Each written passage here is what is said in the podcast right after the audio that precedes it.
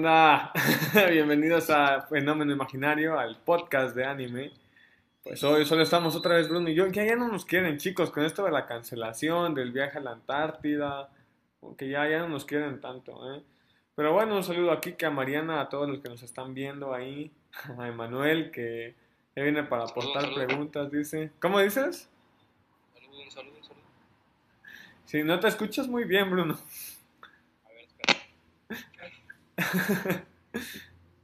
Bueno, ya aventó el primer spoiler. Nos acompaña Bruno, ¿verdad? Hola, Bruno. ¿Qué onda? ¿Sí se, sí se me escucha ahí? Sí, ahí sí. Ok. Entonces tengo que usar este audio de la compu. Sí, está muy extraño. Y bueno, también acá Adam Castillejos. Bienvenidos, ya saben. Hoy vamos a hablar de la cuarta parte de Full Metal Alchemist. Y se puso bien bueno. Neta, ya de aquí en adelante empieza todo lo chido, ¿no crees, Bruno?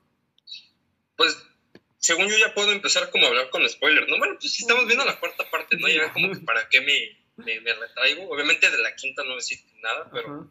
Este, esta forma en que lo divide Netflix en tanto a partes me parece bien, pese a que como no están como muy bien cortadas, porque como que yo cortaría otro lado, pero al final de cuentas ya con la parte 4 eh, se desarrolla todo, eh, todo lo que va a desembocar, ¿no? Este, y lo que te van construyendo en las anteriores partes. Porque sí, te están hablando de que va a haber un golpe de estado, de que va a haber una escala mayor, y pues ya, en lo que es la parte 4 y la parte 5, simplemente vemos eso, vemos las consecuencias de ese acto. De hecho, toda la parte, si no es que casi toda la parte 5 y la mitad de la 4 se desarrolla en un día, básicamente. Todo transcurre en el lapso de un día. Entonces, este, cuando previamente pasan meses, ¿no? Y ya, empezando a hablar de spoilers mayores, eh, se revela quién es el villano, que es el enano del frasco. Que la neta, al menos yo cuando lo vi por primera, primera, primerísima vez, yo me saqué mucho de pedo. O sea, sí pensaba como que tenía que ver algo extraño con que hubieran dos eh, Van Hohenheim, pero pues, eso de que te muestran, ¿no? Que ocurre con el viejo pueblo de Saxes, creo que se llama, el de las ruinas. Y tú descubres, ¿no? ¿Quién, quién es a final de cuentas este aparente alquimista o este, esta entidad que es el, el enano del frasco? Que pues, básicamente condena a toda una nación para tener forma, ¿no? Así que con ello, eh, la cuestión de pues, este villano que pues, tiene como estos tintes medio extraños, que también sigue estando en un misticismo, porque al menos no recuerdo que te terminen de decir por qué lo crean precisamente, ah, o cómo se crea el enano del frasco. Solo te van a entender que es un homúnculo que salió por alguna razón. Sí, que pues, pues yo recuerdo, nada más agregando ya lo que decías, que se crea en parte para darle la inmortalidad al rey de Cerces. Que era el que, que, que quería la inmortalidad. ¿Cómo lo crean y todo eso? ¿Quién sabe? Y sí se entiende que Cerces era un país que estaba chido, ¿no? Tenía buen poder, ¿eh? Porque para controlar todo este poder, toda esta magia, ¿no? Y luego que te diga, por ejemplo... Ay, es que confundo el nombre de la niña de Xing, porque Lang Fang es la compañera de... Ah, ¿te, te refieres a la chiquita? Sí, sí, a la chiquita. la, la, la heredera del clan pobre. Sí, Xiao Mei. Xiao Mei, sí, Xiao Mei, gracias. Que Xiao Mei diga que un hombre de cabellos dorados fue el que les enseñó la alcaestría y que tú digas, "Oh, fue Hohenheim. O sea, fue Hohenheim. Hohenheim repartió la, la alquimia, ¿no? Como repartió al mundo el poder mientras que el homúnculo, bueno, el enano del frasco, como dices, pues quería todo el poder para sí mismo, ¿no? Entonces se pone bien interesante es- esta parte, como dices. El constructo de Hohenheim también es bien interesante porque primero piensas tal vez que es el villano, ¿no? Luego piensas que es un inútil porque parece un tipo que solo viaja con una maletita, ¿no? Y no hace nada. No hace nada. Ajá, bueno, es que hasta ese punto no había hecho nada, ¿no? De hecho, parece un mal padre, luego te muestran, ¿sabes qué? Siempre no fue un mal padre, pero ahora te agregan que incluso no solo no es un mal padre, es un tremendo alquimista y, la parte más padre, ya perdió su humanidad y creo que eso es lo que más me gusta, que Full Metal te maneja la piedra filosofal durante mucho tiempo como un personaje. Es lo que me encanta. Y acá te lo terminan de mostrar como un personaje. Como terminan de decir, las piedras filosofales son personas, ¿no? A pesar de que son piedras, también son personas. Y tienen personas. vida. Que de hecho, bueno, entonces ya como que hablaré, porque es como termina el capítulo 13, que es esa pelea con Alphonse, que es así como. Sí, sí, claro. Dura tres minutos, pero no mames. Chingón. Pero, hay más, hay más, porque desde un inicio te dicen como la piedra se forma con personas, ¿no? Entonces creo que desde ahí ya te están dando la pista.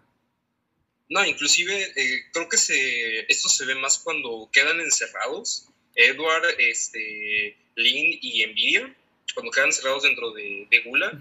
Y ves que pues, Envidia les dice, o sea, estas, o sea, sí estoy hecho de almas, pero nada que ver, ¿no? Ya no son personas y tiene como el debate con Edward, ¿no? Cuando se da cuenta que los libera aparentemente y le da a pensar si realmente no hay almas ahí, o sea, que si no tuvieran esa voluntad.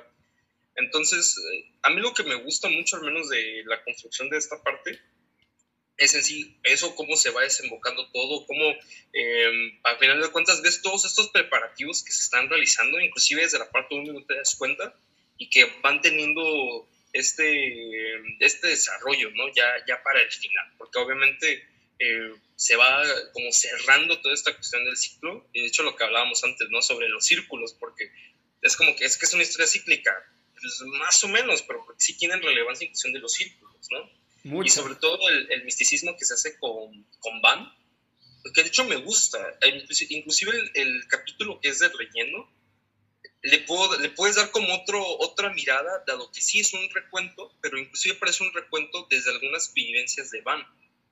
Porque a final de cuentas él es un, bueno ya, saltando el spoiler, él es un ser inmortal, porque él está hecho en parte con una piedra filosofal. O sea, resulta que pues, cuando está el enano del frasco, el enano del frasco lo crean para que el rey de Xerxes pueda volverse inmortal. Entonces eh, hace una artimaña en el cual en toda la nación manda a hacer básicamente un círculo de transmutación. Entonces, eh, el enano del frasco como agradecimiento a Van, porque hasta eso le pone su nombre, él no tenía nombre, era esclavo, ¿qué esclavo 23? ¿no? Número 23, ajá. Número 23. Entonces, al formar el círculo de transmutación, este, pues, condena a toda la nación y eh, adquiere un cuerpo, el enano del frasco, logra salir del frasco, del frasco imitando el cuerpo de, de Van. Por eso es que la, la, gran similitud. Y a Van como regalo lo hace inmortal. Entonces empieza a vagar por todo, por todo el mundo. Por eso el, capítulo de Relleno, que es como un recuento de la vida de, de Van, de cómo ve las cosas. Porque él no tiene, creo que aproximadamente tiene como 300, 400 años. Si mal no recuerdo. Si, no, si mal no recuerdo, la wiki decía que tiene como, como 300 años el güey, una cosa así. Porque hasta eso, este, sí ve a su, a su esposa crecer, de hecho la conoce de niña, que es casi como lo más extraño, la conoce de niña, adolescente y ya luego se, se casa con ella, ¿no? Pero que al final también es una construcción chida, dado que pues el propósito de Van era eh, volverse mortal otra vez, porque te quitan este misticismo del mal padre, porque a Van lo rodea mucho, mucho misticismo, inclusive lo ves en las gafas, porque es como ocultar algo y aquí pareciera que en este anime que te oculten las cosas sinónimo de algo malo, pero realmente con Van no, o sea, simplemente esta cuestión, inclusive que ves de su vergüenza como padre, porque está avergonzado con y Tonal, porque no sabe cómo responder con ellos. Sí, claro. Entonces, digamos que al menos a mí como personaje, Van me gusta bastante. Y eh, vuelvo a decirlo, ya aquí es como que estamos viendo cómo va desembocando todo, ya podemos partir con la separación, porque si se separan un todo va a desembocar ya en un gran desmadre. Y sobre todo este gran plano que se está armando de que pues, al final de cuentas el círculo de alquimia se está volviendo a hacer, pero se está replicando en escala mayor. Cuando te das cuenta de, de cómo funciona ¿no? el, el, este, la institución estatal del gobierno y cómo está mandando a hacer distintos masacres realmente para tener un círculo de transmutación Sí, claro, y algo que mencionabas ahorita y que a mí me gusta bastante del homúnculo, bueno, pues sí, es que hay muchos homúnculos, ¿no? Pero pues el del frasco, del homúnculo original, es lo que tú decías de que tiene sentimientos, o sea, es curioso, pero él está agradecido realmente con Hohenheim. es como, es una relación tóxica, ¿no? se quiere, o sea, se quieren porque se aprecian hasta cierto punto, pero su forma de realizar las cosas es tan contraria en cuanto a la cuestión moral, ¿no? Que uno quiere salvar y el otro no le importa qué tenga que hacer para conseguir lo que quiere, que terminan teniendo un choque, pero eso no hace que dejen de quererse, porque en cierta forma el homúnculo en algún punto pudo haber mandado a matar a Hohenheim. Tal vez pudo fracasar de vez en cuando, pero pues los pecados son inmortales, ¿no? Entonces, se muere uno, pues lo vuelvo a hacer y ya. No, inclusive de que este, al final de cuentas Van, eh, Van es el que populariza, por así decirse, la alquimia, o cómo, cómo le llamaban este, de esta comunidad Alcastría. de Ching. Ah, alcastría, ¿no? Pero que es, o sea, gracias realmente al enano del frasco, del frasco que pues, esto se puede expandir, porque el conocimiento se lo dio a Van. Lo que sí me causa dudas es cómo hicieron el homúnculo, porque no te dan a entender de que no es con una piedra filosofal. Es con la sangre esto, pero no utilizaron una piedra filosofal. Al menos no... Bueno, podríamos decir que es un, es un homúnculo incompleto también, porque no está hecho con una piedra filosofal. De hecho, por eso de que no pueda salir del frasquito, ¿no? Pero en sí también es una parte que me gusta también en cuanto al desarrollo de Nvidia, porque al menos de, de, sí, de todos los, los, pecados es el que para mí tiene como un, pues sí tiene un desarrollo al final de cuentas, como tal, o sea, un, un, desarrollo en tanto que no puedo decir que lo evangelicen, porque no es tanto que lo evangelizan al personaje, pero eh, me gusta mucho el duelo que tiene en cuestión a, a, a sus recuerdos, ¿no? Estás confundiendo con, a Nvidia con Ah, digo, con, con, con, con, con codicia, codicia, Ajá. codicia, codicia. con Greed. Codicia. Con Greed. Que pues al final de cuentas es como que dices, güey, no mames, o sea, pinche personaje eh, chingón, porque no, no, no puedes terminar como de odiarlo realmente, ¿no? O sea, que es como de, de, de estos personajes que van teniendo este desarrollo, ¿no? Conforme va terminando, o ya estamos en la punta cúspide de la trama. Que de hecho, bueno, no sé si algo que a mí siempre me ha causado cierta. Bueno, no, como conflicto es que si te das cuenta, la autora casi nunca deja morir a sus personajes. Ajá. Porque los evangeliza a todos los. Este, la, las quimeras, que es que se unen a la party. Sí, sí, es sí. como que puedes decir, ay, güey, ¿para qué? O sea, es como que, ah, es que Edward es bueno con nosotros y ya oh, tiene razón y no, pues vamos a unir a él. Pero inclusive como en los momentos más tensos donde esos personajes menores van teniendo importancia. Inclusive Yoki, ¿no? Al final cuando le hace Carlo. el checarlo a Rubio, así como, claro, quítate, güey. Épico, épico. Ah, esto sí está épico, güey. Sí, no, algo que me encanta de Hiromi es su forma de construir personajes. Ya lo dije varias veces, pero ella no pone algo por poner. Y luego, no sé si llega a ser hartante su evangelización, porque hasta cierto punto, más que evangelización, no es como, es que no quiero meter a Naruto, pero voy a meter a Naruto. Ya esta semana hablaremos del tema y, y de qué opinamos de Naruto, no se preocupen. Pero Naruto se ponía a platicar 40 minutos con el, con el villano y San cambiaba, ¿no? Salía su pinche columpio otra vez, güey. Es como, de, yo hacer como tú y el pinche columpio, puta madre. Sí, algo así. Mientras tanto acá, pues creo que la conversación más larga es la que tiene Alphonse con las quimeras y no es tan larga, por un lado. Y por otro lado, también hay que tener en cuenta que, o sea, casi todas las evangelizaciones, si se les puede llamar así, han sido por conductas. Edward salva a las quimeras. Las quimeras siguen siendo humanas, o sea, son, no son como las que creaba el doctor. Estas quimeras todavía mantienen su conciencia humana. Y en este sentido, ellas están agradecidas, ¿no? Con Edward por haberlo salvado de los fierros. Se dan cuenta que su jefe, pues, es un desgraciado que no le importa. Y dicen, bueno, pues nos unimos. Más que unirse, más bien lo, lo ayudan a salvarse, ¿no? A, a, a vivir.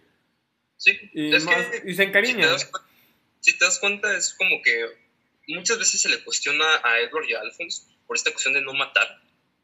Entonces, eh, inclusive, ¿no? Los personajes con los que se enfrentan es como que lo ven absurdo y el mundo se te pinta así, que realmente esto de ir por la vida siendo santo pues es complicado, pero siento que ese hecho o esas demostraciones de Edward y Alphonse muy tajantes de no querer matar, de realmente este, buscar vías alternativas, son lo que terminan, eh, no sé no si puedo decir como conmocionando completamente a los demás personajes, pero tiene un impacto en ellos. Y por eso que actúen, ¿no? O sea, en el hecho de que, bueno, o sea, este güey con el que yo no tengo ningún tipo de afinidad y soy el enemigo y yo, yo lo taco a matar y él no lo hace conmigo, es como que marca, ¿no? Esa cuestión de, ay, güey, ¿qué onda? Entonces, eh, son como es- estas cuestiones que sí son interesantes, al menos para mí, porque se ven en las acciones de ambos personajes. Tiene sentido. Porque al menos hasta que yo recuerde, creo que nunca matan a nadie. Según yo no matan, te pueden madre, pues según yo no mata, a excepción de lo que va a ocurrir al final. Bueno, no, Olivier sí se echa algunos generales. No, no, no, no, no. Edward y Alphonse. Ah, ya, ya, ya. Sí. No, los demás, los demás abiertamente te dicen que Sí. matan. Olivier la que mata, Olivier, güey. No. Mustang tampoco mata, ¿eh? El equipo Mustang. Bueno, en, en ciertos momentos, porque si Mustang mata a Lujuria, por ejemplo, pero. Humanos. Bueno, pero ma- matan homúnculos. Ajá, sí, humanos. No recuerdo que Mustang se haya echado alguno. Porque ni en la Humanos. guerra contra. No, en la guerra sí llegaron a matar. En la guerra todos mataron. ¿Sí? Porque Sí, no lo muestran sí como tal. Muestran que Kimball hace su despapaya pero. Es que lo que, bueno, lo que dice en la historia de, de es, de, bueno, de Hawkeye, que es que de hecho mataron gente. Por eso el, la iniciativa de Mustang de que quiere volver a evitar eso a toda costa. O sea, por eso tienen esa convicción de volver a evitar ese tipo de conflictos. Porque no fue agradable para ninguno de ellos. Sí, Eh, claro. a excepción de este güey de Kimball, de que lo disfrutaba y lo gozaba y, Hasta la y fecha. todo. Que, pues, me gusta que lo cuelga ese personaje, la neta.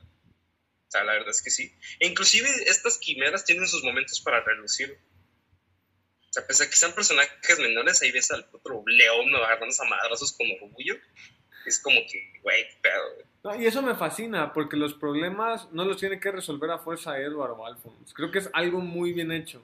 O sea, no es. Hay algunos animes que. O sea, si sale un villano, para que el villano sea derrotado, a fuerza tiene que llegar el protagonista y tener parte en la pelea. Aquí no. Aquí Edward y Alphonse están en su rollo y de repente las quimeras se ponen en modo bestia y se agarran a trancazos. De repente. Hasta Winry tiene su momento de brillo, tal vez no peleando, pero a su manera, ¿no? Entonces todos tienen su oportunidad de sacar el foie. De sacar el pavo. De hecho, Sí. hay un comentario que es de Eric Rasgado. Dice: Codicia con Link terminó siendo el mejor, mejor que el Codicia original. Es muy gracioso cuando finge no conocer a las quimeras sapo y el otro y los golpea. De hecho, sí. Bueno, yo no sé si puedo decir que fue divertida esa parte. Creo que fue más dramática. Porque, pues, eh, de una u otra manera eh, te humanizan al personaje, ¿no? Y, y no siento que sea una- de una forma forzada dado que son los recuerdos de codicia que intenta suprimir. Entonces ese conflicto que tiene entre si obedecer a padre o no, de todas maneras pues, resulta así ser el homúnculo más conflictivo, pero conflictivo para bien. ¿no? Entonces, sí, al final de cuentas codicia me parece el más, de todos los homúnculos, pues el mejor desarrollado, podríamos decir, en tanto esos aspectos, porque, em, digamos, no puedes terminar de como de compadecerte por completo de codicia, pero desde el hecho que ves cómo mata al último miembro que le quedó de, de su, de su escuadrón de quimeras y llora por él, pues porque llora. Sí, y de hecho no, suena no se ve tampoco artificial porque a Codicia desde un principio te lo pintan como un homúnculo rebelde. Tal vez nunca te explican cuál fue la razón de su rebelión, pero sí te muestran desde un inicio que él, él ya estaba separado de padre desde mucho tiempo atrás. Sea, digo que no te explican porque no te dan mucho detalle de qué pasó o en qué diferencias pues llegó a, se- a separarse, ¿no? Pero hasta este punto dices, ok, es entendible, ¿no? Codicia previamente ya había tenido esta misma reacción, es normal que la volviera a tener, ¿no? Como si fuera un defecto del pecado incluso, ¿no? Como que la codicia Pues es que- chocara. Ajá. Parece que sí, como si fuera como parte de la naturaleza de codicia en sí. Entonces, eh, es como esta acción de querer volverlo a, eh, controlar. Con, pues no, no puedes, es parte de codicia, es, es así. Inclusive lo ves con orgullo, ¿no? Que tiene su forma muy particular de actuar. Que de hecho ni siquiera le importan los demás, este, sus hermanos, podríamos decir, los demás homúnculos. O sea, él prescinde de ellos. Si necesito comerte, como lo que ocurre con Gula, para ganar la batalla lo hago. A diferencia de lo que ocurre con Gula y, Lujuria, ¿no? Que había realmente una relación entre ellos dos. Bueno, más de parte de Gula y Lujuria. Sí, claro, inclusive, claro. pese a que te lo matan en capítulo, en, bueno, en, en primeras partes, te lo siguen mencionando como algo importante para, para Gula. Te das cuenta que inclusive cada homúnculo tiene su forma de actuar y su forma de ver las cosas. Sí, claro, y eso está también bien padre, ¿eh? Para los que ven Nanatsu no Taisai, si quieren ver cómo se hace un pecado, mejor vean Full Metal Alchemy. sí, claro, digo, Nanatsu es buena historia, pero la Lo comparativa es... no lo dije yo. O sea, estas son declaraciones de Adam, pues, va a aclarar. Por otro lado, algo que me gusta de que Codicia haya entrado con Link es que para mí Link es el personaje más codicioso, si se puede decir, del grupo protagonista. Estaría entre Link y Mustang, tal vez, porque Link está buscando algo sin importarle mucho el... Al inicio, claro, después se va mostrando que sí le preocupa a su equipo, pero al inicio parece muy despreocupado por el precio, ¿no? Él incluso llega a, decir que cuando, bueno, cuando le, arrancan el brazo a, a Lang Fan, dice al final de... Ah, bueno, se lo corta, pero bueno, que él llega y dice, Lang Fan sí estabas preparada y yo que lo decía no estaba preparado, ¿no? Pero en ese sentido, al menos el que mostraba tal vez más los sentimientos codiciosos que tenía de conseguir la piedra filosofal, de no importa el precio, quiero llegar a ser rey, es el que curiosamente termina involucrándose con codicia, ¿no? Eso creo que también es algo bien interesante. Porque no es que la actitud y los deseos de Link estén nomás porque sí. Tiene un, un porqué también la razón de que Codicia acabe uniéndose a este personaje. No, inclusive que a mí me gusta un diálogo que es con Codicia, cuando están viendo a... van a la casa de Winry que es que te ponen ahí como una situación de comedia, ¿no? Que se vuelven a reencontrar y tal, pero que codicia le dice a Edward, o sea, realmente la codicia no es mala como tal. O sea, nosotros le adjudicamos morales a la codicia, porque al final de cuentas el deseo de Edward de que recuperar sus cuerpos y querer salvar a todo el mundo es una idea codiciosa, que no necesariamente es, eh, es mala, ¿no?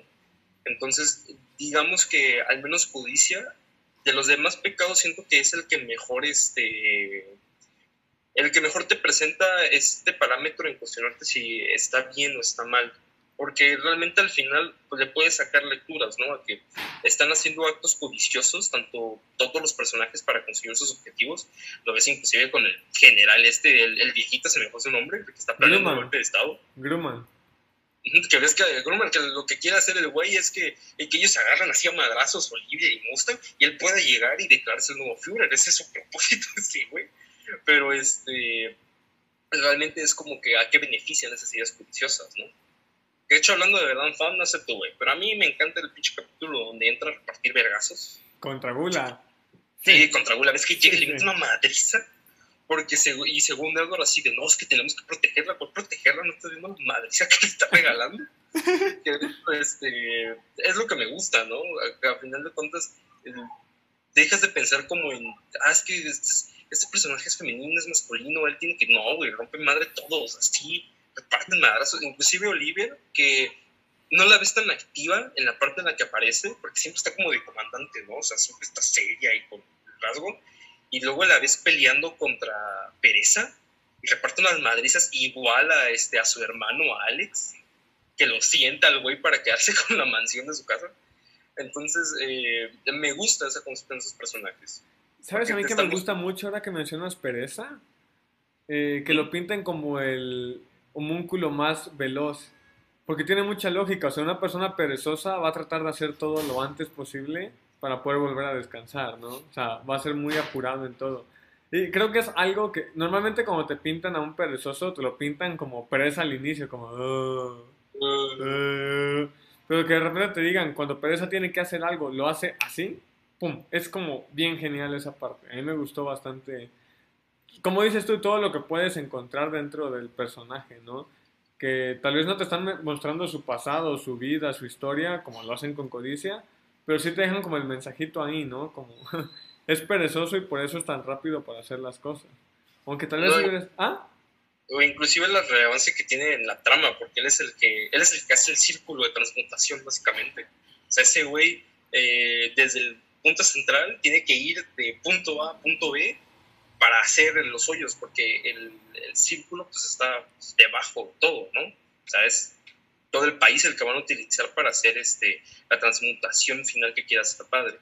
Entonces, así como que tú digas, eh, porque tal vez no le puedas encontrar mayor sentido a, Pereza cuando te lo presentas por primera vez, pero te das cuenta que él es como, es una herramienta muy importante para el engranaje.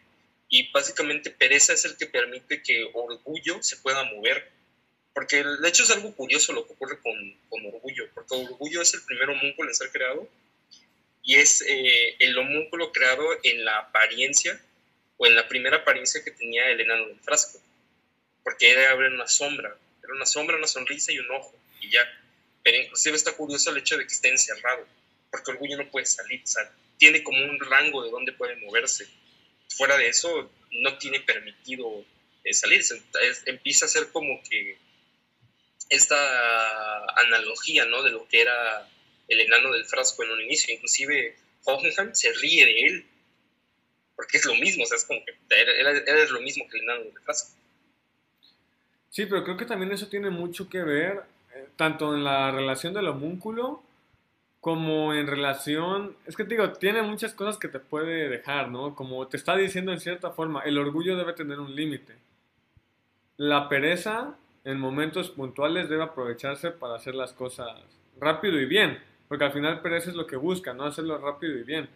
Si te das cuenta, él no deja de atacar porque está fracasando y sigue y sigue y sigue y sigue. Sea, eso está interesante. Eh, codicia como debes desear, pero sin dejar, ¿no? Tu lado humano. Porque él, curiosamente, es algo que desea todo, pero es el más humano de los homúnculos. Eh, es curioso cómo te van presentando la... Tienen como ese contraste, ¿no? Como sí representan el pecado, pero hay algo más extra que está con ellos ahí de fondo. Que tiene como lógica en tanto el pecado que representan. O sea, como que te lo... te refuerza, ¿no? Porque es como muy obvio decir, ah, es que es pereza y hace las cosas de forma lenta, o es orgullo y obviamente pues todo lo va a hacer este, viendo por encima de los demás, pero digamos que tienen como esas cuestiones que yo no vi tanto al menos, por ejemplo, con envidia no me pasa, bueno, con envidia me da risa su forma original, eso sí. Y, la componen, la, componen en la cuarta temporada. El CGI está un poco menos feo. Fíjate que he visto CGI más feos. Ah, bueno, bueno, pero hablamos, estamos comparando Full Metal entre sus capítulos. Sí, no, para hay feos. Un día podemos hablar de eso. Bueno, pero es que sabes también que siento que el, el, espacio donde sale. Bueno, es que Nvidia resulta que pues, es un, como un gusanito, una madrecita así. Un renacuajo. Es, como un renacuajo que pues también cuela, ¿no? Con el tipo de pecado que es, porque eh, quiere, quiere, ser más grande. De hecho, su forma, o como él se, se representa, es una forma monstruosa cuando su forma original es una madrecita así. Es un pinche, es un pinche bicho que cuelga, ¿no?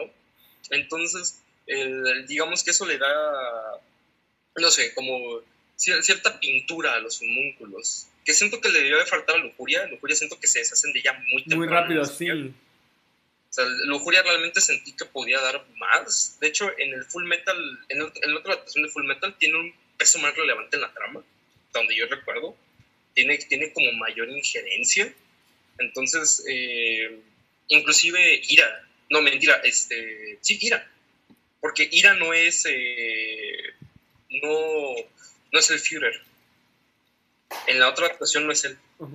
es, un, es, un, niño que está, está hecho con las partes del cuerpo de Edward y Al. Una cosa así bien loca. Pero este, no sé, esa Lujuria realmente sentía que podía dar más, pero no me quejo con lo que me están dando, ¿no? Entonces la cuarta parte ya inclusive se siente como agua, al menos yo me la trago como agua, pese a que son, pues, que te gustan, 13 capítulos que casi casi me eché una sentada, pero aún así son, son muy disfrutables porque ya hay un conflicto, ¿no? Y de hecho, y se siente la construcción de ese conflicto, o sea, de cómo van a orquestar este golpe de Estado por parte de Oliver, por parte de Mustang, por parte de este, de siempre se me hace un nombre de viejito que se disfraza de Grumman.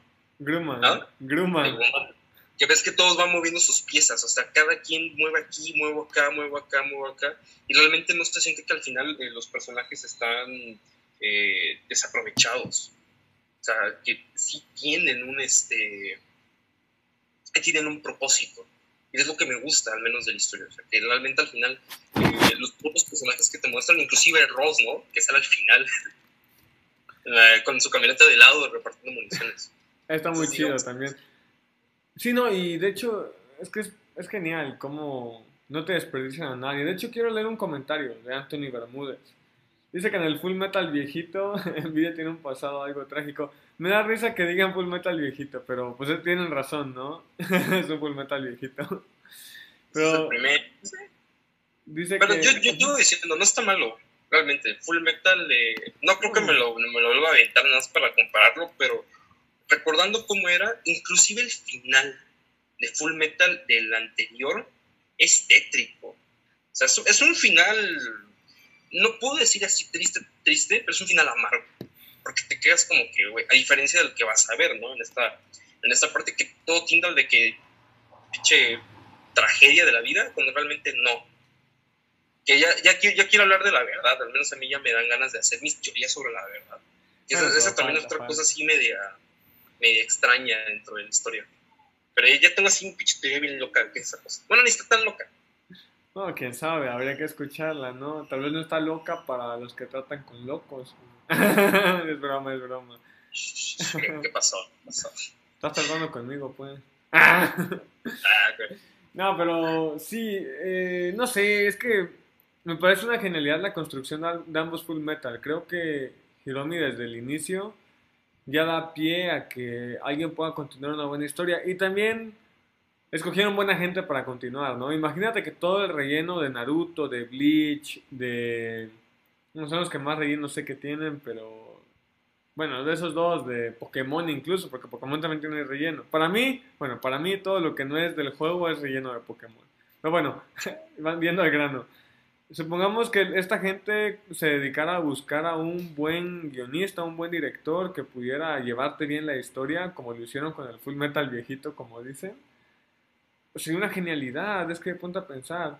La forma en la que lo construyen es, es muy buena también.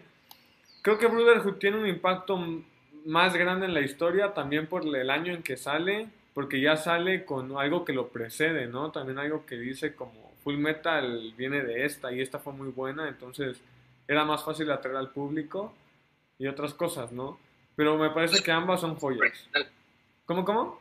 Sobre todo porque es la historia original. También. Y que no tuvo tanto, tanta diferencia de años. Por ejemplo, yo lo veo ahorita con Shaman King, que va a tener su nuevo anime en 2021. Y digo, qué padre, pero son 19 años de diferencia entre la emisión, bueno, entre que empezó a emitirse el primero y el segundo. Es, tal vez muchos de sus seguidores ahorita ya son señores que aunque quisieran ya no lo van a ver. En cambio, Full Metal Alchemist Brotherhood tuvo diferencia creo que 5 años. Entonces, en cinco años, digo, si tenía... Cuatro, me parece. El, primero, sí, creo que... Ajá, 2004 y 2009, Brotherhood. Entonces, tal vez tu público no tiene tanta diferencia de edad, ¿no? Ponte, si te estaba viendo alguien de 25, pues todavía de 30, todavía no se ve tan raro que esté viendo anime, ¿no? Digo, alguien de, no sé, tenía 25 y ahora tiene 43. Digo, ¿no? Hay un tremendo cambio de, en esa cuestión también creo que Full Metal supo en qué momento lanzar el anime original. Y yo pienso que ahorita es un tiempo en que se va a empezar a ver muchos remakes y aparte de remakes también eso que están haciendo por ejemplo con Digimon, que pues es lo mismo pero diferente y muchas historias originales porque también hay que hablar de una decadencia, ¿no? Que está viendo en el anime. Creo que hemos caído mucho en el isekai, en el anime genérico y traerte una historia vieja pero actualizada, me imagino que va a tener un buen impacto. Y si esto pega, prepárense que vamos a empezar a ver animes que nunca terminaron y que sí van a terminar ahora. Depende, si tiene buena recepción. Sí, claro. Pero, yo, yo, espero que sea con Shaman King. Shaman King es muy bueno, aunque no me parezca así. No, sí, es muy bueno, es muy bueno. Es, es, es, muy bueno en cuanto a cuestiones de Shonen. Yo, la verdad, este inclusive podemos decir, ¿no? Es como por la época, son como distintas eh, cosas que no podemos pues, adjudicar a qué o por qué fracasan. Full Metal no sé si es la época en la que salió, el hecho de que realmente las dos adaptaciones que tiene son muy buenas, ¿no? O sea, la primera, la original, muchos te van a decir, no, pues ¿para qué la ves tanta madre? Está bueno que la veas, así como experimento, o sea, ya que veas el Brotherhood, porque tiene sus cosas diferentes, te pueden causar ruido algunas cosas, pero al final no desentona. De hecho, spoilers, supongo. Eh, en ese anime resulta que Pereza no es, eh, bueno, no es el Pereza que conocemos en este chubito nomado. De hecho, Pereza resulta ser eh, lo que terminan, trans porque en el original sí transmutan a su mamá, sí logran transmutarla y se convierte en un homúnculo. De hecho, se convierte en Pereza. Entonces te ponen como en otro tipo de dificultades, en otro tipo de ambientes. Aunque pues ahorita lo que vemos con Brotherhood y recordando, eh, hay una escena que me gusta mucho, es cuando se llevan a Oliver a los laboratorios. Ajá.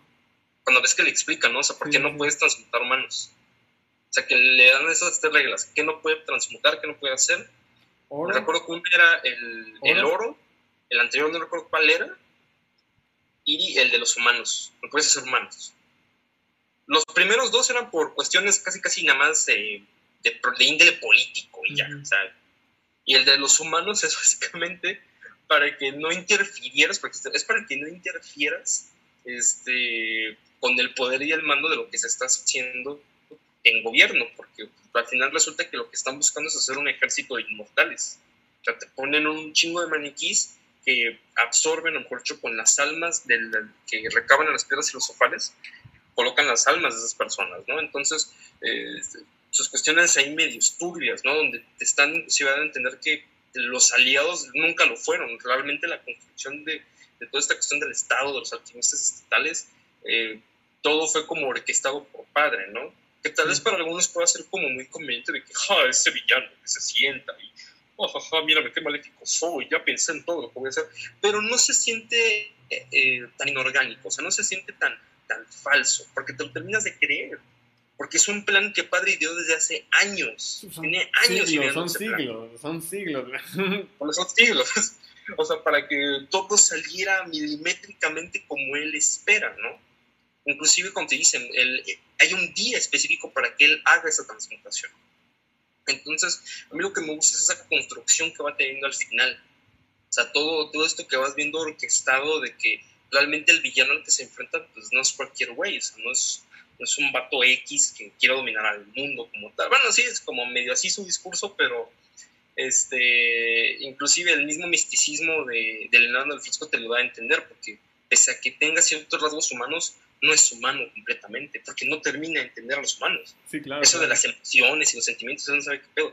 Codicia es como que algo muy aparte, porque parece que Codicia sí tuvo esos, eh, esos rescates humanos que no sé si tenga que ver también con que el cuerpo en el que se aloja es de una persona. Envidia absorbe cuerpos. Sí, sí, sí, sí, Codicia necesita estar en un cuerpo. Que es lo mismo que le pasa a Ira, ¿no? que Ira también era un humano. Bueno, es un humano nacido en el cual se le incrusta una piedra filosofal. De hecho, Ira tiene algo bien padre cuando dice que él sí pudo escoger a su esposa, que lo único que él pudo escoger fue a su esposa. Me parece algo bien lindo, ¿no? Como dice, no pude escoger a mi hijo, no pude escoger mi trabajo, pero sí pude escoger a mi esposa. Es como algo bien interesante también, que te habla mucho del personaje. Pero inclusive, a mí lo que no me gusta es de que no tengo... O sea, está chido como esa mención de que, como quiera que sea, Ira tiene ciertos rasgos humanos, ¿no? O sea, no puede dejar de ser completamente humano, por más que lo intente. Pero eh, siento que pueden haber desarrollado más esa parte, porque realmente con la esposa de del Führer, pues no, no ocurre nada más. De hecho, ni siquiera creo Orgullo que hace la mención. nada. Pero Orgullo este hace la mención de que ella lo salvó. Cuando era niño, bueno, Orgullo siempre ha sido niño, ¿verdad? Ah, bueno pero cuando le iban a atropellar, que ella se mete, digo, tal vez no tiene un papel súper mega relevante como si lo han tenido otros personajes, pero sí tiene un peso en la historia, porque tanto Orgullo guarda un sentimiento lindo hacia ella, que más adelante lo lleva a absorber a Kimble, ¿no?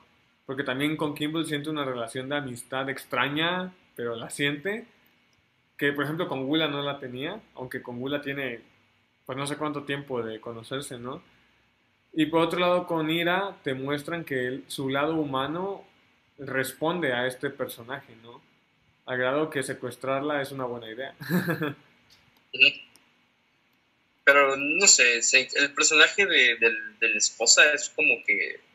Porque no te dan más indicios realmente, o sea, de qué ocurre con ella. Inclusive al final, porque es como que, güey, te resulta que tu esposo es un homúnculo, tu hijo es un homúnculo, o sea, vivió una mentira básicamente y ya no te cuentan más, ¿no? Pero son como esos pequeños como detalles, porque inclusive este, vuelves, volvemos a retornar a los personajes que ves en la primera parte, los que están como del culto este raro, de la religión, porque vuelven a tener relevancia, ¿no?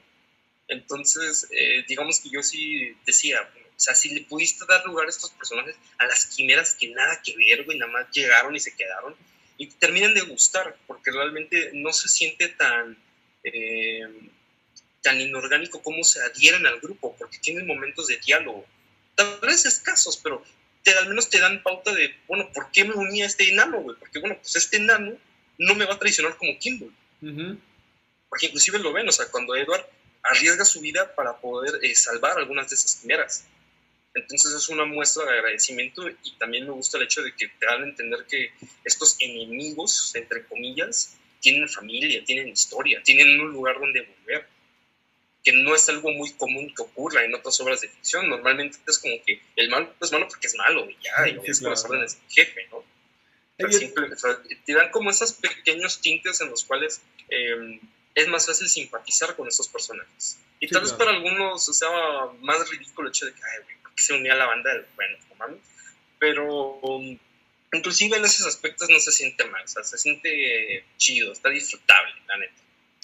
Sí, claro, ya lo mencionabas, no es, una historia perfecta, tiene sus huecos también, pues como todo, ¿no? Creo que no existe la historia perfecta, pero es muy buena. Decía hoy Jorge, ¿no? Un saludo si nos está viendo, que era una, una obra maestra. Yo en lo personal pienso que, pues al menos hablando de anime, ¿no? Y comparado con otros animes, ya dije, es histórico y tiene un lugar en la historia bien guardado. Pero algo que me gusta mucho también es la parte de los power-ups. Porque creo que es algo muy explotado en el anime. Y acá te los presentan, al menos hasta este punto, de una forma bastante natural. El único, de los dos protagonistas, por así decirlo, el único power-up hasta ahora es cuando Alphonse agarra la piedra filosofal. Y la piedra filosofal ya te la han venido construyendo durante tanto tiempo que no te suena a algo sacado de la manga. Incluso sabes que la quimera la lleva, ¿no? Y, y Edward hasta este punto, el power-up que ha tenido es cuando le cambiaron la pieza mecánica. Y te dan una justificación buena de por qué se la cambiaron, ¿no? que nunca se la quita después, pero bueno, ese ya es otro tema, ¿no? Pero, inclusive él dice que le gusta tenerla. Porque es liviana. Pero de hecho, a mí lo que me gusta de, de, la piedra filosofal es el discurso que tiene con esta quimera que se convierte en león. Porque ves que Alphonse eh, no quiere utilizar la piedra filosofal porque implica que está utilizando las vidas de otras personas en pos de un beneficio propio, ¿no? Cuando la quimera le dice, esa es una forma de verlo, pero también puedes pensar que, o sea, estás utilizando, o sea, la piedra filosofal, eh, esta voluntad de la gente para darles una, por así decirlo, como una libertad en tanto a, algo poder de, decidir, ¿no? O sea, de realmente poder este, combatir, podríamos decir. Porque este pequeño diálogo tal vez parezca absurdo, pero le cambia este sentido a la piedra filosofal de no le estás haciendo en beneficio como propio, ¿no? Sino es eh, todo lo que se usó para esta piedra filosofal, las almas de estas personas, tal vez puedan eh, eh, tener cierta acción de venganza, ¿no? o sea, por lo que ocurre. Entonces es, no lo uses en pro de ti, sino de estas personas. Sí, sí, la, digo, la construcción de la piedra filosofal es increíble. Para mí es un personaje más de la historia. O sea, no puedes, no puedes concebirla como, como un objeto. Al final, aunque es un objeto... es que incluso llegas a tener un cierto vínculo con ella, ¿no? Llegas a, al relacionarte, tal vez no tanto con la piedra en sí, pero sí con sus funciones y lo que te representa, ¿no? Agrado que, por ejemplo, cuando ocurre este discurso, incluso sientes un poquito lo que siente Al, ¿no? No es como que, ah, sí, qué chafa, ¿no? Son almas de otras personas. Ya sientes un, un apego, por así decirlo, al discurso de Al, pero luego también te hace sentir como, no, tiene razón también la quimera. ¿Es Zampano? No, Zampano es el, el que tira espinas, ¿no? Bueno, pero con este león se me fue el nombre. Pero te, al grado que cuando él dice eso, dices, no manches, que también tiene razón él, ¿no? Hay que darle oportunidad. Y pareciera que, no sé, me recuerda ese momento en que Dora la exploradora te pregunta por el mapa y dices, mapa. como tú quieres involucrarte, pues, y decirle como Alfonso, ya agárrala. como sí, que peleen, tienen que, como tienen que tener su redención, ¿no? Y poder combatir a los que los crearon pasa estas vainas, ¿no? Está, estaba muy padre. Inclusive como la tragedia que es la piedra, ¿no? Porque este, toda esta persecución de lo que están teniendo eh, este Lin y la otra personaje, la, la, que está del otro clan, el clan pobre. Sí, porque ves que buscan la acción de la inmortalidad y Van lo que dice es de que no, güey, no está chida. no está chido ser inmortal, güey. Porque ves que inclusive como él, es, él está hecho con base en una piedra filosofal, él puede escuchar las almas de toda la nación. él, escucha el dolor de toda esa gente. Que al final, pues no está padre, no es algo con lo que deberías de lidiar. Entonces, eh, sí, inclusive la serie trabaja esta cuestión de que te muestra personajes que no son completamente humanos. Y lo había comentado en el stream pasado, como en el caso de Alphonse. Alphonse es, básicamente es una armadura, ¿no? Y logran hacer que tú empatices con algo que en teoría no tiene expresión más allá de los tonos de voz y los momentos cómicos que utilizan, pero realmente no tiene una forma de expresarse, no hay una característica humana y lo percibes así, al igual que las quimeras. Y lo mismo ocurre con la piedra porque te dan a entender que la piedra no es eso, no es una herramienta, un material por sí solo, o sea, son almas de personas. Hay gente, hay cosas ahí. Entonces hay un respeto hacia la piedra que se va formando y también con estos pequeños indicios con las quimeras, con Alphonse, para que tú puedas como empatizar con esto, ¿no? O sea, de ya no verlo como el, simple objeto, sino como que vas entendiendo que pues, esto, a final de cuentas, era, eran personas, tenían vida, tenían este, tenían recuerdos, tenían aspiraciones, ¿no? Y quedaron encapsuladas en esa cosa. Bien trágico. O sea, si lo sí está muy heavy. sí, sí, claro. pero es, es, que está, está interesante. También creo que este juego del bien y el mal, ¿no? Yo lo decía en la primera temporada, pero a pesar de que llegas a empatizar con algunos personajes, no sabes hasta qué punto es correcto apoyar un bando, ¿no? Con Roy Mustang o con Olivier sabes que sí quieren salvar al país, pero hasta qué punto es correcto defender un golpe de Estado a la manera en que lo están haciendo, ¿no? Eh, o sea, todos tienen este juego como de... Somos humanos, ¿no? Tenemos errores, tenemos también cosas muy buenas. Eh, por culpa de... Tenemos, tenemos virtudes, ¿no? ¿Cómo, cómo? Tenemos defectos y tenemos... Ajá, o sea, nunca te pintan un personaje perfecto. O sea, desde que ves al protagonista que quiso revivir a su mamá y hizo un despapalle por, por esta cuestión, ya sabes que Edward y Al pues son defectuosos, ¿no? O sea, tienen sus defectos, no son el hombre perfecto acá. Eh, Winry incluso, ¿no? Los sentimientos que guarda, Cicatriz, que por más que es por venganza, también tiene su lado cuando descubre, ¿no? Que realmente estaba cazando a las personas equivocadas. Toda esta cuestión te hace crear un mundo donde tienes personajes muy geniales, pero con los que puedes empatizar, porque no son seres perfectos, son seres que como tú pueden cometer un error, ¿no? Y sí te puedes poner un poco en sus zapatos. Tal vez no como decir, ah, quiero revivir a mi mamá, ¿no? No creo que sea el caso de todos, y espero que no sea el caso de, la mayoría, ¿no? Pero sí puedes sentir eso como de has perdido a alguien y te gustaría volver a tenerlo aquí. Entonces dices, sí puedes empatizar en todos estos aspectos y luego ver que es un error y puedes imaginarte el sentimiento, ¿no? A diferencia de otros protagonistas que te los presentan con una serie de problemas que tal vez es hasta casi imposible de tener, ¿no? Y dices, bueno, está muy padre y te hace sentir lástima, pero no, es difícil conectar, ¿no? No, inclusive, este, creo que es eso, o sea, el hecho de que al final de cuentas esos personajes pues la forma en que cómo están construidas, yo lo vengo diciendo, que de mis personajes favoritos tiene que estar Scar, o sea, cicatriz. O sea, realmente por el hecho de que de todos es el que más se ve que tiene un desarrollo, que tiene un crecimiento. Porque no es de la noche a la mañana que cambia esta percepción sobre lo que él piensa sobre la alquimia. O sea, sino que eh, lo notas desde el principio hasta el final. O sea, cómo empieza a dejar estas avenidas de la venganza, de cómo eh, empieza como a buscar una forma de redención, ¿no?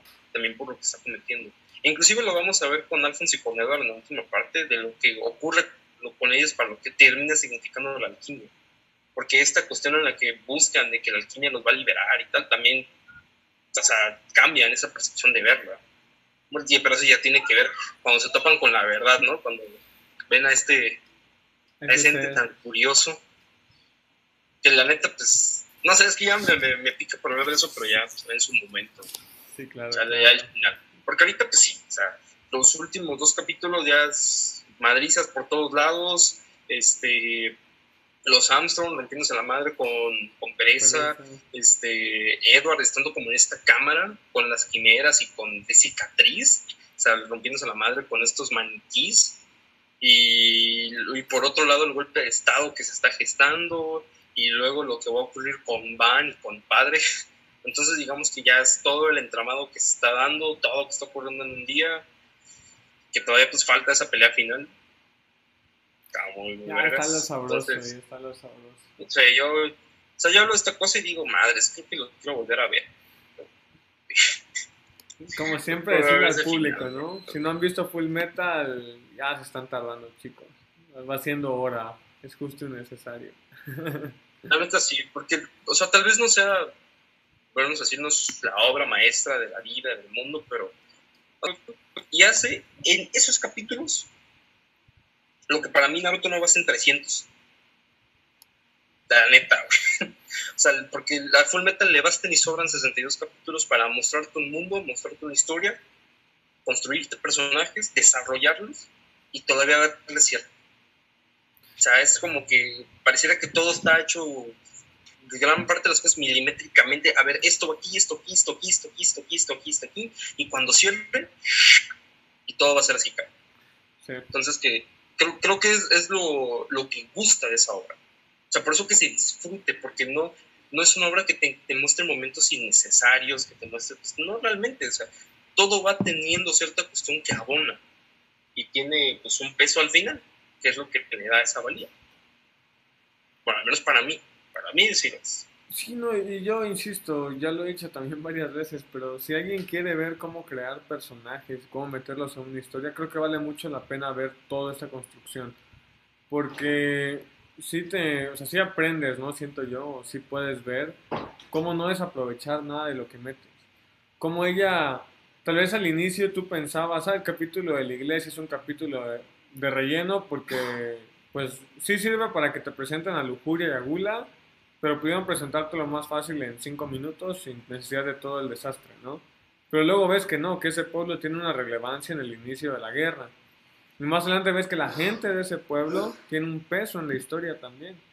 Entonces, toda esta construcción ves como Hiromi no desaprovechó nada. Incluso en esa cuarta temporada vuelven a mencionar, ¿no? Al, primer capítulo, hacen referencia al, al hombre que congeló todo, ¿no?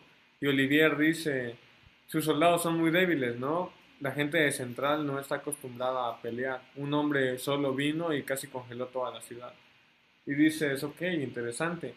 Y ya te pintaron que ese personaje realmente no era un villano, era un héroe, ¿no? Eh, a su manera. A su manera digo porque insisto en esta cuestión de que no sabes hasta qué punto es correcto lo que hace un personaje. Y ahora te están diciendo que ese mismo primer capítulo sigue teniendo relevancia y no es un columpio que sale 40 veces en un capítulo y cada escena que tiene que haber un problema, ¿no? Entonces digo, es una forma muy padre de presentártelo. No, no todo el tiempo te están restregando, ay, sí, quise revivir a mi mamá. No, o sea, eso ya pasó y, ya, ¿no? Sí, sí tiene una relevancia, pero no influye en cada decisión. La decisión es quiero recuperar mi cuerpo, lo que pasó, pasó, ¿no? Ahorita estoy con lo que tengo, con lo que concierne ahorita. Y está, está, está muy bien construido, en serio, tienen que verla, si no la han visto. No sé, porque, y de hecho, eh, o sea, los flashbacks, ese tipo de cosas no son malas, o sea, cuando se recuerdan, el problema es el abuso. O sea, el abuso de eso, porque es como que sí, ya entiendes que el personaje tiene, o sea, todo un pasado turbio, porque lo tuvo, te lo mostraron, pero el hecho de que se utilice como esta, porque en el caso de Naruto realmente es como la vía que tiene para comunicarse con otros. Y en eso sí concuerdo, concuerdo. O sea, el, personaje mejor evangelizado ha sido Gara. Y ya. La, neta. Pero porque comparten, comparten muchas cosas. Y, y, si te das cuenta, al menos en, en, esa parte con Gara son dos visiones de ver el mundo, dos formas de ver. Que lo que termina en Naruto, pues es como que, bueno, pues, o sea, tú tienes esta forma de verlo en cuanto al dolor y la chingada, pero hay otra forma también en que lo puedes ver. O sea, no es la única, ¿no? Que de hecho eh, es lo que ocurre con Scar. Porque Scar tiene una forma como muy sesgada de ver las cosas, pero lo entiendes también. Masacran a su pueblo, básicamente pero eh, lo que termina haciendo Scar es inclusive escuchando la propia de su, de, a la gente de su mismo pueblo, o sea, del hecho de que la venganza solamente va a traer más violencia, va, va a terminar siendo un sí. que a final de cuentas él mismo, puede, él mismo rompe, ¿no? Con esas personas que considera sus enemigos y terminan siendo sus aliados, ¿no? Pero no se siente en ningún momento, eh, pues, ¿qué podríamos decir? Fuera del lugar. O sea, es como que abona a esa historia que te quieren contar con él, ¿no? Inclusive el primer capítulo estamos hablando de que te muestran eh, la forma inclusive de ver el mundo en ese momento para, para Edward y para Alphonse. O sea, desde el hecho cuando ves que habla con esta chica que quiere revivir a su amante, y le dice, ¿no? O sea, es que de qué se conforma un humano, ¿no? Y habla sobre el pecado que él cometió de querer transmutar a una persona. Entonces, pues sí, o sea, es como que al menos se nota, ¿no? Que Hiromi agarró, se sentó un día a ver esta cosa, sí, esto así, así, así, así, así. Tal vez algo como que por ahí cambió de, este, en el transcurso de, pero que al final pues, es una buena historia. Sí, sí, claro. sí. O sea, y, y dónde lo ves, en cómo se desenlaza todo. O sea, ya en estas últimas partes, ya lo que vendría a ser el desenlace, el clímax de la historia, y es donde te das cuenta que tuvo un sentido esto, esto sí, no mames. Incluso el personaje de Yoki, que me da un chingo de risa. Pero, o sea, porque me gusta cómo te lo presentan. Era lo que había comentado Kike anteriormente, que te, inclusive te lo pueden presentar sin necesidad de diálogos. Y yo dije, inclusive lo que me gusta de su historia es que, que te muestran su forma de ver el mundo. O sea, la forma en cómo la cuenta te habla de Yoki en sí mismo, el tipo de persona que es, el tipo de personaje que es. Y esos son como en 4 o 5 minutos. Y a pesar de que sea como el cobarde del grupo, hasta él tiene un desarrollo, ¿no? Sí, claro. eso que no es relevante, entre comillas, o sea, ahí tiene un desarrollo. Sí, no, y te digo, no, no dejan cabos sueltos. Bueno, no muchos, tal vez la esposa de Führer pueda ser uno. La esposa del Führer para mí es uno. Porque no es como que para dónde jala, qué hace. O sea, fue de esposa, ¿no? Imagínate el drama que se arma ahí de que, güey, o sea, tu hijo es un homúnculo, tu, tu esposo también, tu vida es una mentira, uf, básicamente. Este, Pero incluso- y ahí, pero son como esos detalles, ¿no? O sea, no, no puedo decir que sea, es que me arruina la obra, no sé, no, güey, qué verga. No, incluso Madame Christmas, como te dicen que es la mamá adoptiva de, bueno, De- de. Roy, dices, wow, ok, tiene un peso, ¿no? Ahora entiendo por qué la ayuda. Incluso cuando descubres que la florista que le pasa datos a Mustang también es la mamá de los Armstrong, ¿no? Ujú. Que dices, Y también ok, pasa información a veces. o sea, que ella, ella empezó a filtrar información, entonces como que dices ay, güey, pero... Incluso la familia de los Samsung me da un chingo de risa, o sea, como toda la concepción que te dan de esa familia, de que este, son así una familia de, como de, pues, un carácter muy fuerte y muy imponente. Entonces, no sé, a mí de los, de mis personajes femeninos favoritos creo que sería Olivia. A mí para mí son los que más me gustan. Este, y Scar. Aunque Olivier como tal no es que tenga un, un desarrollo así que tú digas súper cabrón, pero es el, es el personaje que te muestran, ese es carácter. O sea, que está ahí sin impone. Sí, es que Y con también- Olivier creo que no necesitas tanto desarrollo porque su relación con, con su hermano, que ya tiene un poco más de desarrollo, te pinta una idea de qué está pasando y con las pistas que te dan de su familia, o sea, no es un personaje que creo que necesite tanto una construcción. Cumple su papel y como dices tú, no se siente artificial porque ya te presentaron piezas desde antes. No, inclusive creo que a mí algo que me gusta de cuando van, van a la parte de, de Brinks, cuando van al muro, es que eh, es como la ironía, ¿no? O sea, un personaje imponente en un lugar fuerte, en un lugar que, que no tiene cabida para los débiles, pero inclusive, pese a que está en un lugar frío, te dan tintes de que es un personaje cálido. O sea, porque se preocupa por sus hombres, ¿no? ujú. O sea, cuando ves que manda a estos hombres a la cueva y Sí, sí. madre, y les dice que cuando se acabe el tiempo, ¿no? Me sellan la puerta y le da a sus hombres un reloj roto. O sea, que digamos que son esos pequeños detalles que te hablan de, de ese personaje y del entramado que se va haciendo, ¿no? O sea, es como que no necesita un background así súper detallado de que me digas la historia de Olivia, simplemente con las acciones, con las puras acciones te das cuenta del tipo de personaje que te están presentando. Entonces, no sé, muy, muy chingón. No sé si quieres compartir algo más, yo creo que, Yo creo que bueno, más igual- ahí Es que ya, ya es entrar mucho en terreno de spoiler también, ya. No, ya es que ya lo que queda para poder acabar de decirlo necesitamos completar partes que no, no, no, no es que no hayamos visto, pero no hemos visto en esta, en esta cuestión de las partes, ¿no? Porque como Yo solamente voy a decir algo, que se, se pone muy papito el padre, ¿no?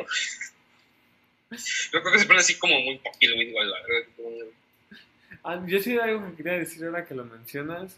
Me gusta el diseño de personajes porque están creciendo. Edward ya no se ve tan niño como en los primeros capítulos en su diseño del dibujo. De hecho, inclusive se ve más alto, Ajá, y más, más ancho. ve más alto. y- Y no... no... sé si te acuerdas de, la escena donde se topa en casa con Winry. Ajá, ajá. Tienen la misma estatura ya. O sea, ya están así a ras y luego el güey lo ves así todo mucho marcado. Así, y el rostro también se le ve más. Más, tiene más quijada. me gusta porque es que es, legal lo que están haciendo. Después de tantos meses, un niño de 15, 14 años cambia, ¿no? 14 tiene al inicio. Tiene 14 al inicio y según yo debería estar terminando con 15, 16. Sí, como 16 creo. Eh, entonces alguien cambia, tiene un cambio. Y creo que ese cambio físico, aunque, o sea, no se nota tanto, pero se nota, está ahí presente, ¿no? Que ya ves que el personaje ha evolucionado no solo en su aspecto psicológico, sino físico también. Cosa que no solemos ver en general en las caricaturas, no en, ninguna animación. Podemos ver en un time skip, así como que, ah, es que pasaron tres meses, pa. Pasaron cinco años, pa. Y te cambian el diseño, ¿no?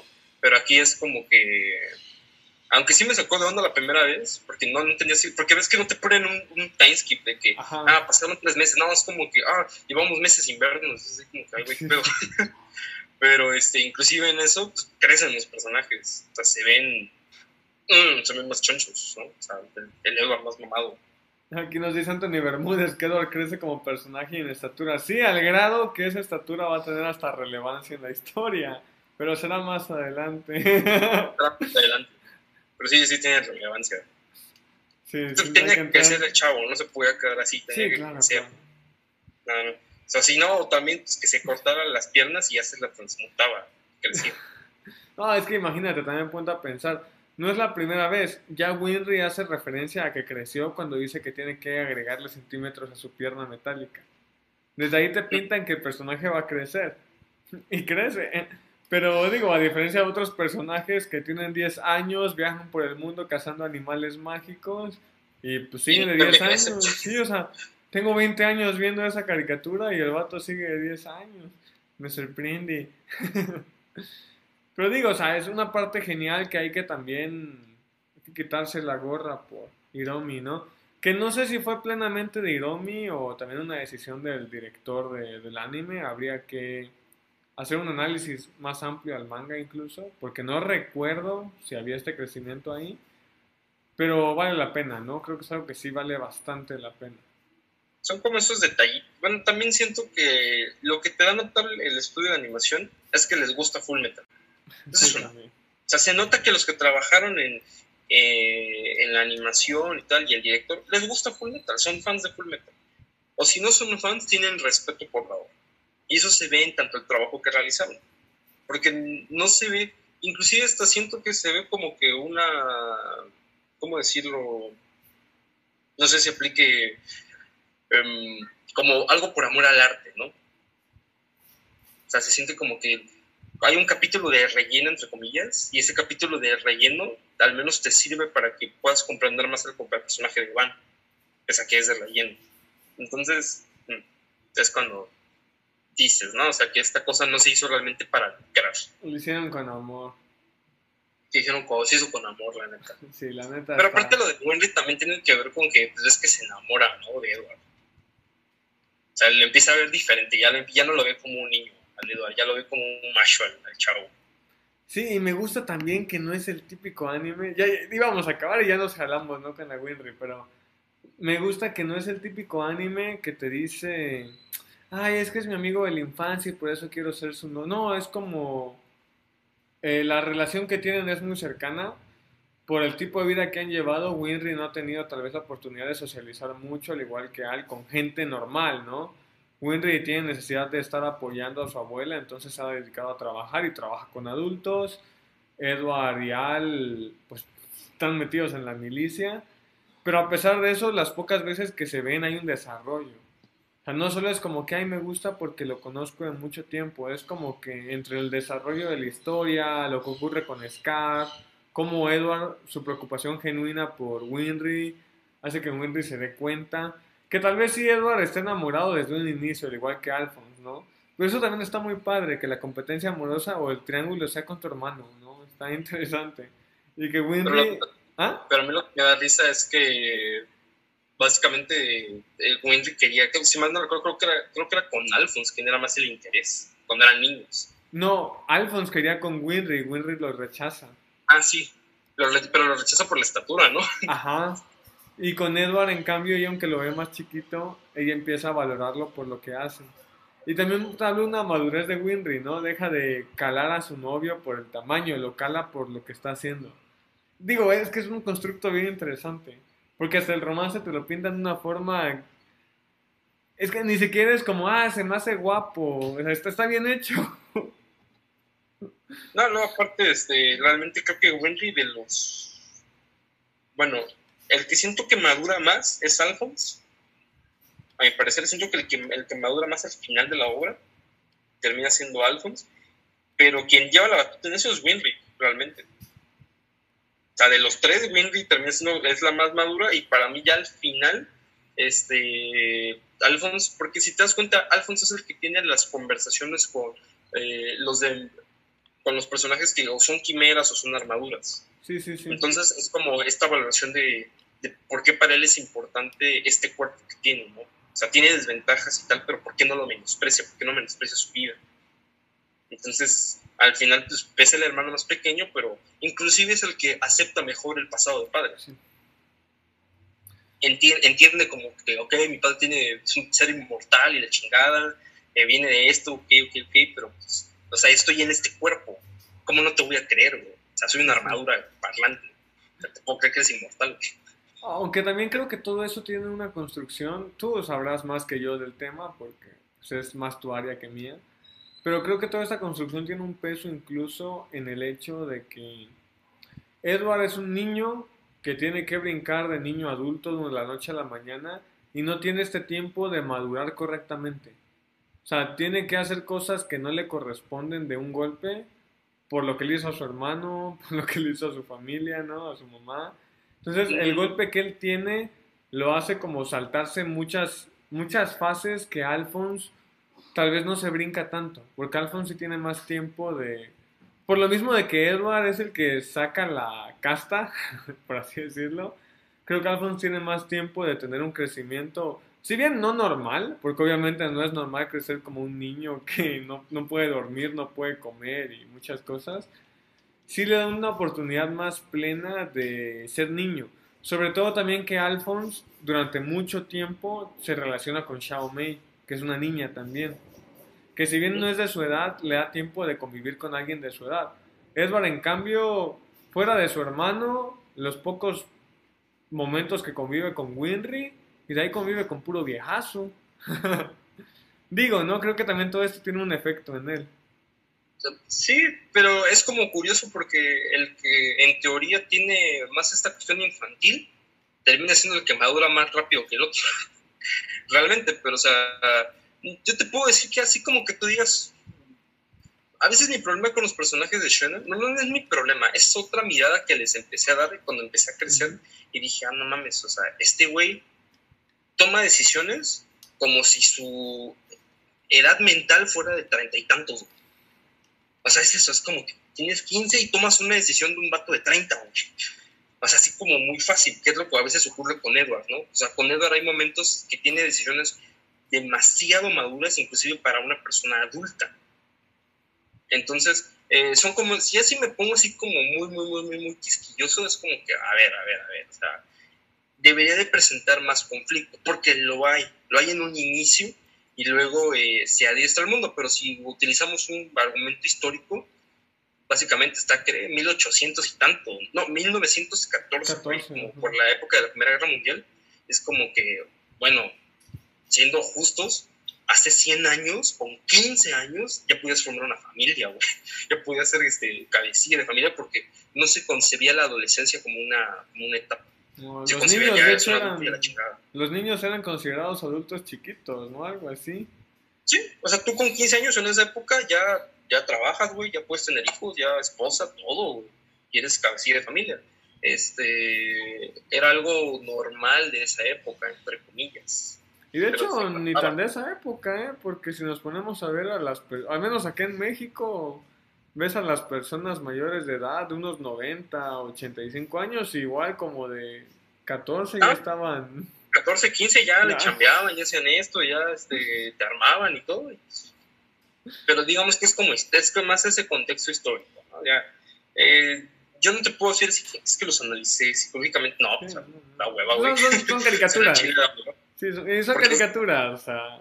Es una caricatura, pero hasta eso es como que sí hay elementos que dices, ah, esto está padre, esto sí, esto es como que, ah, mira, pero eh, digamos que tampoco es como que le ese miramiento, realmente es el disfrute, que lo disfruta, ¿no?